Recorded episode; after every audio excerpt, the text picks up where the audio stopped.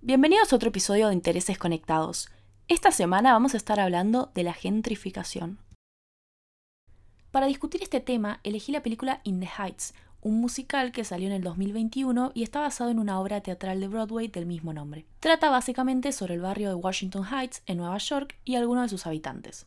Dicho esto, por ahí algunos se están preguntando qué es la gentrificación, así que empecemos aclarando el concepto. Básicamente es un proceso en el cual una zona urbana que se podría considerar deteriorada o empobrecida empieza a cambiar poco a poco y los vecinos originales del barrio terminan siendo desplazados y reemplazados por personas de un nivel social y económico más alto. En español algunas personas usan términos como elitización, aristocratización o aburguesamiento para hablar de lo mismo, porque básicamente se trata de eso. Hace poco también escuché palermizar, que me dio mucha gracia y además es muy específico porque referencia a un barrio que se gentrificó hace unos años en Buenos Aires, que se llama Palermo. Pero bueno, entonces, explicado en otras palabras, básicamente un grupo de personas de cierto nivel económico descubren un barrio empobrecido que a pesar de estar degradado y depreciado comercialmente, ofrece una buena relación entre la calidad y el precio, y entonces deciden instalarse en él aprovechando las oportunidades de compra de los precios. Esto puede pasar por varias razones. Por ejemplo, una zona periférica en la que se abre un shopping y la gente se empieza a mudar en las proximidades, o personas de buen pasar económico empiezan a abrir tiendas costosas en un área con alquileres baratos y otras personas de su misma clase social empiezan a frecuentar más la zona y eventualmente se mudan. Em, pero bueno, hay muchas investigaciones sobre el tema y muchas razones por lo que puede pasar.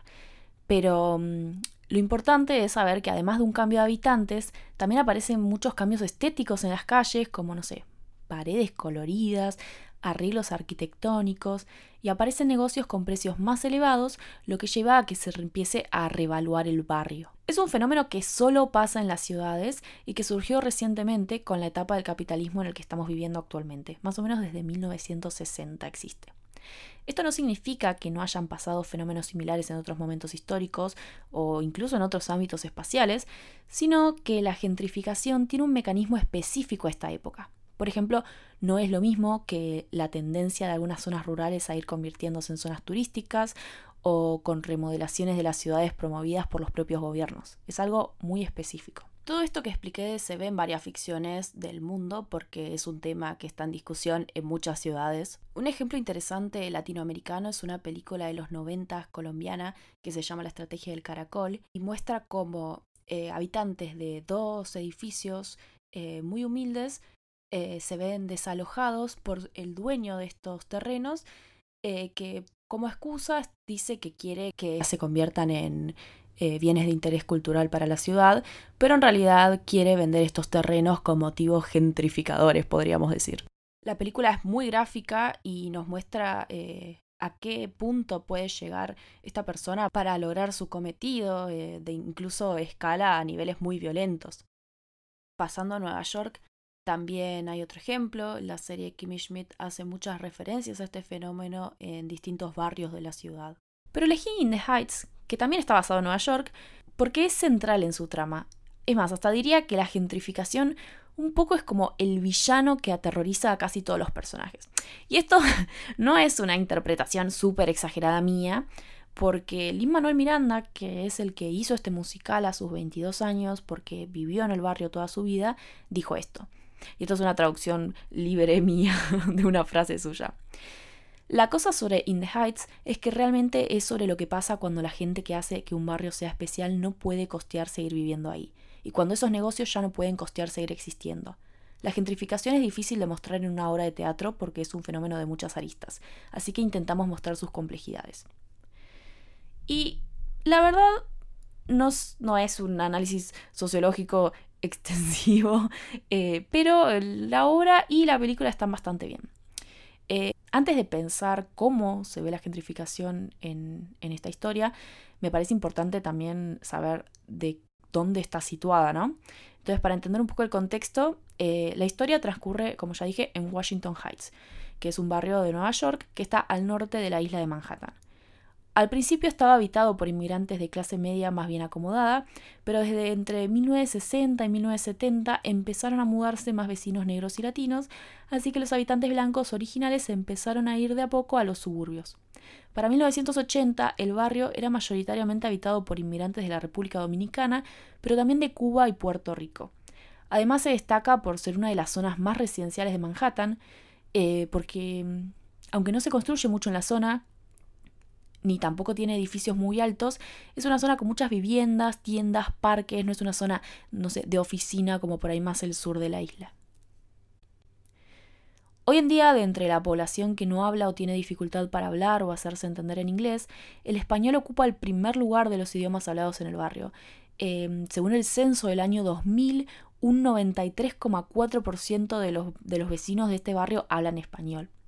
Por eso en la película vemos que básicamente todos los personajes son latinos y hablan en una mezcla de español e inglés. Y bueno, dicho todo esto, ahora sí creo que podemos ir viendo algunos ejemplos concretos de la película. Empecemos con este personaje. Daniela es la dueña de una peluquería que está hace años en el barrio. Su conflicto es que los alquileres en la isla de Manhattan aumentaron mucho, así que decide mudarse al Bronx, que es un barrio que está del otro lado del río Harlem y que también está poblado mayoritariamente por latinos, aunque también hay un porcentaje alto de vecinos negros. Así vemos como, a pesar de que se nota que ella no se quiere ir y los vecinos del barrio no quieren que se vaya tampoco, es obligada por motivos económicos a relocalizarse a una zona no gentrificada. Otro personaje importante es Nina, una chica a la que siempre le fue súper bien en la escuela y es la primera de su familia en estudiar en la universidad. Nina vuelve al barrio después de un primer año estudiando en Stanford y se siente conflictuada por varias razones. Para empezar, porque siente una gran presión por recibirse. Eh, todos hablan sobre lo inteligente que es y cómo va a poder salir adelante y dejar el barrio por todos sus logros académicos. Y es el orgullo de todos los que la conocen esto es un gran peso que carga porque, o sea, un montón de presión. Sobre todo porque ella no quiere estudiar más, eh, quiere dejar de ir a Stanford, pero no por razones eh, académicas, sino por la aislada que se sentía de su comunidad y las microagresiones que sufrió por parte de estudiantes de clases más altas cuando estuvo estudiando ahí. Su sueño durante la película es volver al barrio, pero, bueno, spoiler alert, eh, termina decidiendo seguir estudiando porque después de varias situaciones se siente más fuerte para afrontar los maltratos de sus compañeros y las incomodidades de vivir tan lejos de su casa. La gentrificación en esta historia aparece porque su papá, dueño de una remisería hace muchos años en el barrio, vende una porción de su local para poder costear los estudios de Nina. Cuando hace esto, aparece un negocio nuevo en la cuadra, que es una tintorería eh, como moderna, eh, o sea, tiene una estética muy distinta. Y mm, uno de los personajes entra en una escena para que le limpien una servilletita de tela y le dice, bueno, son nueve dólares.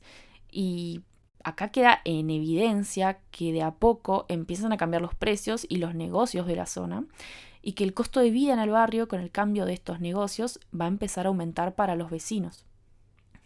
Otro personaje, Sonny, es el primo adolescente de Usnavi, que es el personaje principal, y al principio pareciera que no le interesan cosas muy serias, pero en una de las canciones en la que todos los personajes fantasían con qué harían si se ganaran la lotería, sorprende a todos hablando de justicia social.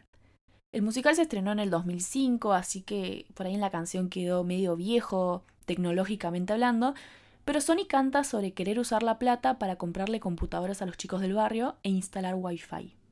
Con estas medidas quiere mejorar la educación de los vecinos, enseñarles sobre la gentrificación, esto es algo que menciona concretamente, y luchar socialmente contra el racismo que sufren los inmigrantes tanto en las calles como por parte de los políticos a través de políticas públicas. En la película esto se refuerza porque a su trama se le agrega algo que no estaba en la obra de teatro y es que se entera de que no puede ir a la universidad, que es algo con lo que sueña como Nina, porque sus padres no son ciudadanos estadounidenses y él tampoco. Esto por ahí no tiene a simple vista tanto que ver con la gentrificación, pero en el caso de Washington Heights es una realidad de muchos de los habitantes del barrio y con la paulatina expulsión que sufren a causa de este fenómeno, la situación de estas personas se vuelve cada vez más grave e inestable. Este detalle eh, de la ciudadanía no se agregó a la película por casualidad, sino que tiene que ver con legislaciones recientes en el país. O sea, de vuelta, pensemos que es un musical del 2005 y la película lo está trayendo al 2020. Eh, en el 2012, Obama sacó una política migratoria llamada DACA, eh, que es una sigla que en español se refiere a Acción Diferida para los Llegados en la Infancia. ¿Qué significa esto? Es una política que tiene como finalidad beneficiar a ciertos inmigrantes indocumentados que llegaron a Estados Unidos cuando eran chiquitos y que cuentan con cierto nivel educativo y no tienen antecedentes penales. Es importante aclarar que no se considera un derecho ni tampoco una ley, sino es más bien una acción ejecutiva sobre la discreción procesal de la autoridad migratoria y no provee estatus migratorio legal o tampoco una vía para la ciudadanía. O sea, básicamente, si cumplís algunos requisitos, podés aplicar a la política DACA y seguir viviendo en el país, incluso asistir a alguna universidad y trabajar eh, legalmente y sin riesgo de que te deporten por dos años y después de ese plazo podés aplicar de vuelta para que se te extienda por dos años más. Eh, pero no te dan una ciudadanía. Eh, no es lo mismo que el Dream Act, que es eh, otra medida que se buscaba implementar, que buscaba la ciudadanía temporal de los que habían llegado al país con padres y documentados siendo muy chiquitos, em, explicando que estos chicos, si los deportás a otro país, que nunca conocieron porque se fueron cuando eran bebés o no sé, tenían un un par de años nada más, eh, lo estás mandando a un lugar que nunca conoció. O sea, estos chicos básicamente son estadounidenses. Con la llegada de Trump a la presidencia en el 2017 se anunció que no se iban a aceptar más solicitudes a la política DACA y la película se grabó en el 2019, así que en un momento vemos una manifestación por este tema porque estaba muy en boga. Em, para Sony, si se suspende el DACA, no va a poder estudiar en la universidad y su única posibilidad de sustento va a ser trabajar en la bodega de su primo para que no salte en el sistema su situación de ciudadanía. Así que, em, nada, es un tema súper complejo que, que la verdad que me parece que cambiaron bastante la historia de Sony en el musical, pero enriqueció un montón a la película. Ahora, pasando a su primo, Usnavi, eh, él es un joven que heredó una bodega de sus padres, o sea, un local tipo almacén, y sueña con volver a la República Dominicana. Eh, cuando un personaje importante muere, le deja de legado una suma de dinero importante con la que él podría volver a comprar un negocio que tenía su familia en el Caribe y cumplir sus sueños. Entonces sus fantasías son lo contrario a los de Nina, o sea, ella quería volver al barrio y él quiere irse. Y al final su desenlace también termina siendo lo contrario, porque ella se vuelve a la universidad, se va del barrio y él decide quedarse. ¿Por qué pasa esto? Eh, bueno, están los motivos personales, como que se enamoró y que se dio cuenta de que esa República Dominicana que extraña posiblemente no existe más porque se fue cuando era chiquito, eh, o sea que, como ya dije recién, o sea, es un lugar que ni conoce. Pero acá también para mí entra en juego la gentrificación. Vemos la importancia de mantener la comunidad unida y sobre todo mantener la esencia del barrio intacta ante este proceso. Usnavi se queda con esta plata que hereda y decide invertirla en mantener la bodega tradicional del barrio y seguir en la zona para contar las historias que fue recolectando en sus días viviendo ahí. Es más, en la primera escena lo vemos hacer justamente esto. Pasaron los años, pero sigue contando anécdotas del barrio para que las nuevas generaciones también se sientan parte de la comunidad en la que él pudo crecer, a pesar de que haya habido tantos cambios.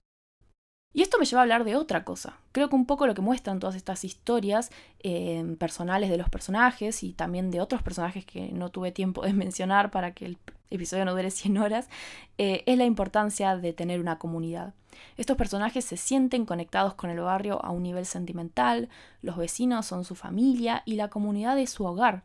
Valoran sus casas, sus amigos, la sensación de pertenencia, la historia, compartir, tener recuerdos, y todas estas cosas se ven amenazadas por las consecuencias de la gentrificación. Creo que todos estos temas se destacan sobre todo en esta película porque en Estados Unidos no hay muchas zonas urbanizadas donde la gente pueda circular peatonalmente, lo que, bueno, hay muchos estudios sobre el tema, pero termina reduciendo la interacción entre vecinos y aislándolos. Eh, atenta directamente con una sensación de pertenencia posible y de comunidad. O sea, en un suburbio en el que no podés caminar ni tres cuadras para comprar algo para comer y siempre tenés que estar en el auto, es difícil que tengas una conexión real, humana, con la gente que vive cerca tuyo.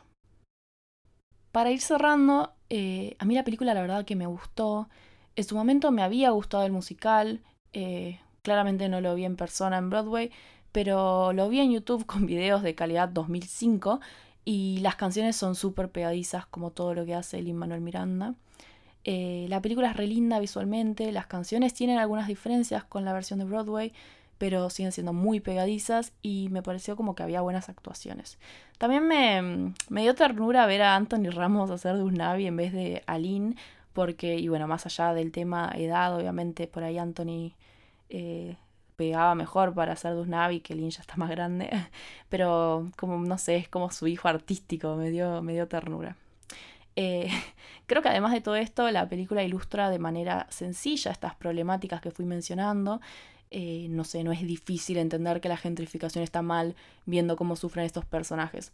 Sobre todo por ahí con la historia de Daniela, que es la que más evidencia cómo es el fenómeno eh, de una manera súper directa, ¿no? O sea, se tiene que mudar porque los precios del alquiler subieron, no hay nada más directo que eso. Y acá abro un paréntesis porque por ahí alguien me podría discutir que no necesariamente es en realidad un fenómeno malo. Y es verdad que hay gente que habla de gentrificación solo para resaltar que se viene un cambio que ve como positivo en el barrio, tipo, uh, qué bueno, mi zona se empezó a gentrificar.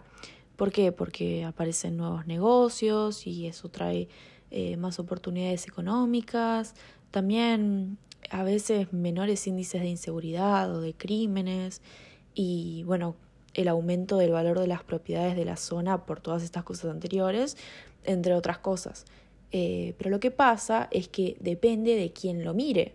Para una persona con menos recursos económicos, la gentrificación no implica, uh, ahora puedo vender mi casa y ganar más, más plata, no sé, en el eh, mercado inmobiliario, sino que implica la posibilidad de perder la vivienda porque, no sé, no puedes pagar el alquiler o no puedes mantener eh, el costo de las expensas y encima no podés costear comprar en los nuevos negocios que hay en el barrio. Más allá de esto, la realidad es que la gentrificación es un fenómeno mucho más complejo de lo que pude explicar acá, que básicamente fue una introducción del tema. Y la verdad que si les interesa saber más, hay mucho para leer o escuchar, desde papers a notas periodísticas o incluso blogs de opinión.